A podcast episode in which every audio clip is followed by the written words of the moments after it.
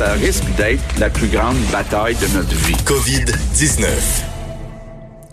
Oui, bon, on peut pas te parler sans parler, euh, sans avoir ta, petite musique appropriée.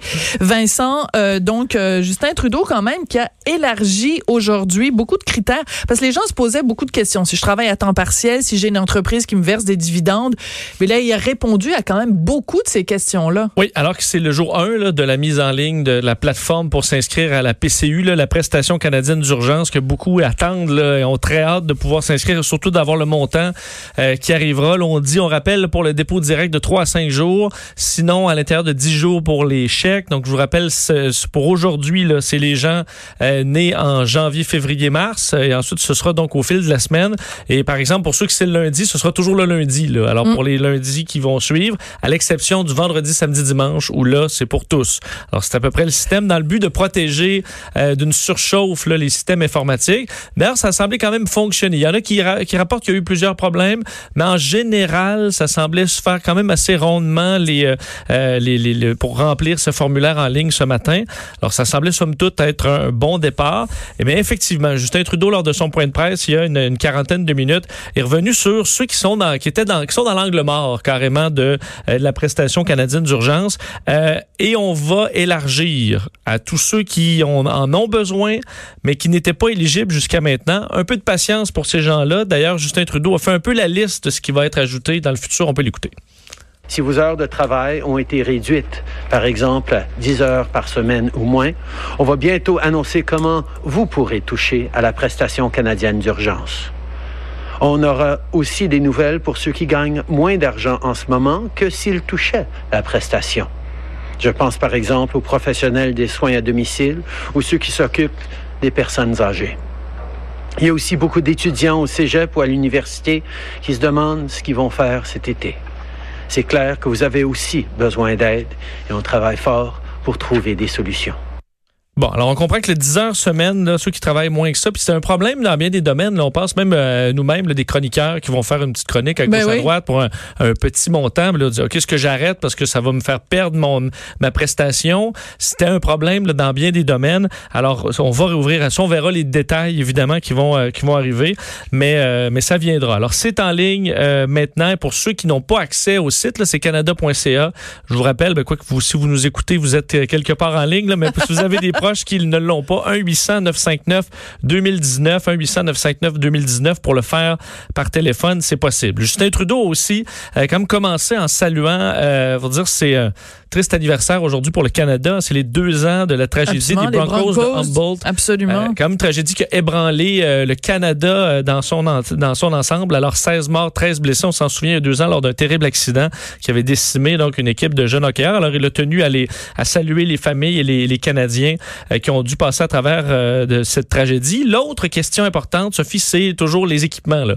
Et la décision américaine de stopper les exportations de masques. On lui a posé la question là, à ce sujet. Qu'est-ce qui arrive avec les masques? Qu'est-ce qui arrive avec les exportations euh, envoyées par les, euh, les États-Unis? Ben, là-dessus, euh, il y a des discussions puis on travaille fort. Ah, ben là, c'est vraiment surprenant de la ah. part de Justin Trudeau. Mais c'est parce qu'il y a un nouvel élément aussi qui a été soulevé par les journalistes qui ont parlé à, à M. Trudeau. C'est que Doug Ford, donc le premier ministre ontarien, a donné une entrevue un petit peu plus tôt aujourd'hui à un média anglophone et il a dit, écoutez, on, a, on devait recevoir de l'équipement venant des États-Unis et ça a été bloqué. Donc, ça pose toute la question de, oui, je veux bien qu'on puisse justement euh, rééquilibrer les choses en distribuant là où les gens en ont besoin. Mais quand tu as le premier ministre de l'Ontario qui lui-même dit, ben, les masques, sur le, enfin, l'équipement sur lequel on comptait, les Américains ont mis le haut là, ben, c'est très inquiétant. Oui, parce que Justin Trudeau dit on est confiant qu'on en arrivera à une entente, mais la question, est-ce que il y a des, des arrivages, là, qui, des envois qui ont été bloqués? Ça, il voulait pas répondre. Il est évasif. Euh, très évasif. D'ailleurs, je vais te faire entendre sa, sa, réponse concernant les, euh, les, les, équipements. Vous allez entendre qu'on travaille, là, ça, ça revient quand même assez souvent. La cassette part vite sur des sujets quand même un petit peu sensibles travaillons euh, avec les premiers ministres des provinces euh, pour s'assurer qu'ils euh, ont assez d'équipements pour protéger leurs travailleurs dans le système de santé. On est très conscient euh, des, euh, des, des inquiétudes que les gens ont euh, dans, de ne pas en avoir assez dans les jours ou les semaines à venir. C'est pour ça qu'on est en train de travailler très, très fort pour en recevoir euh, d'à travers le monde et aussi pour commencer à en produire ici au Canada. Euh, je peux souligner que nous, continuons d'avoir des conversations extrêmement productives euh, avec les Américains, dont le ministre Champagne avec le secrétaire Pompeo ce matin, euh, et nous nous attendons à ce que ces produits soient livrés. Bon, alors il y a des discussions entre euh, entre les, les, différents responsables des euh, euh, des relations entre les pays. Alors c'est en cours. On verra si, si, ça débloque à quelque chose. Mais ça fait grand bruit même aux États-Unis hein, justement le fait qu'il y a entre autres des premiers ministres des provinces euh, qui, ou qui sont des conservateurs là, qui ont dont Jason Kenney ou Doug Ford oui. qui sont sortis très vivement contre Donald Trump. Alors ça. Oui, vendredi le... quand on a appris que la compagnie 3M donc euh, avait reçu cette directive du gouvernement américain et que la compagnie elle-même n'était pas d'accord et elle soulevait des questions aussi simples que des questions humanitaire, ben je veux dire c'est là qu'il y a différents premiers ministres qui ont été très de, de, différentes provinces qui ont été très raides à l'égard de, de, de Donald Trump en disant et on est très déçus de la réponse de, de Donald Trump. Tu sais oui. avec des amis comme ça, t'as pas besoin d'ennemis là. Et le fait qu'on est à, au 11 septembre, on a aidé les États-Unis, le fait qu'on dit à la deuxième guerre mondiale, même c'est ce que Jason ben, Kenney ra ramenait, le fait que le Canada était au combat et que les États-Unis ont, ont, tardé des années avant d'entrer en, en, guerre et de nous donner un coup de main. Donc donc, euh, on ressort quelques, quelques histoires et faits historiques là, pour montrer qu'on était de, de, des alliés forts, mais là, en situation de crise, euh, on n'est pas nécessairement autant amis Le seul problème, c'est que Donald Trump, je suis pas sûr que même il y a, il y a une notion de livre d'histoire. Ça, c'est... Peut-être. Hein? Peut-être que c'est ça fait partie des, des livres qu'il qui, qui ne, qu ne lit pas.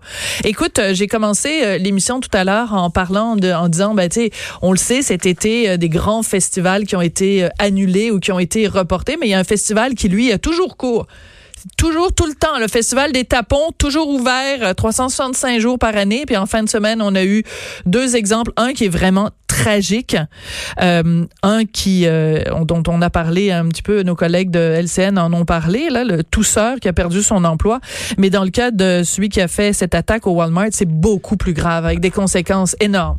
Oui, des conséquences vraiment tragiques. Nassim Koudar, donc, a été formellement accusé euh, par téléphone donc d'agression armée avec un véhicule, de voie de fait grave et de délit de fuite pour avoir heurté en fin de semaine cet agent de sécurité de 25 ans dans le stationnement du Walmart de Sherbrooke en raison de euh, fait parce qu'il s'est vu refuser l'entrée au Walmart avec euh, ben, la femme qui l'accompagnait. On sait que c'est interdit mm -hmm. euh, au Walmart. On y va une personne à la fois, c'est tout. Si vous êtes arrivé deux dans un véhicule, il y a une personne qui va faire les courses et qui ensuite repart.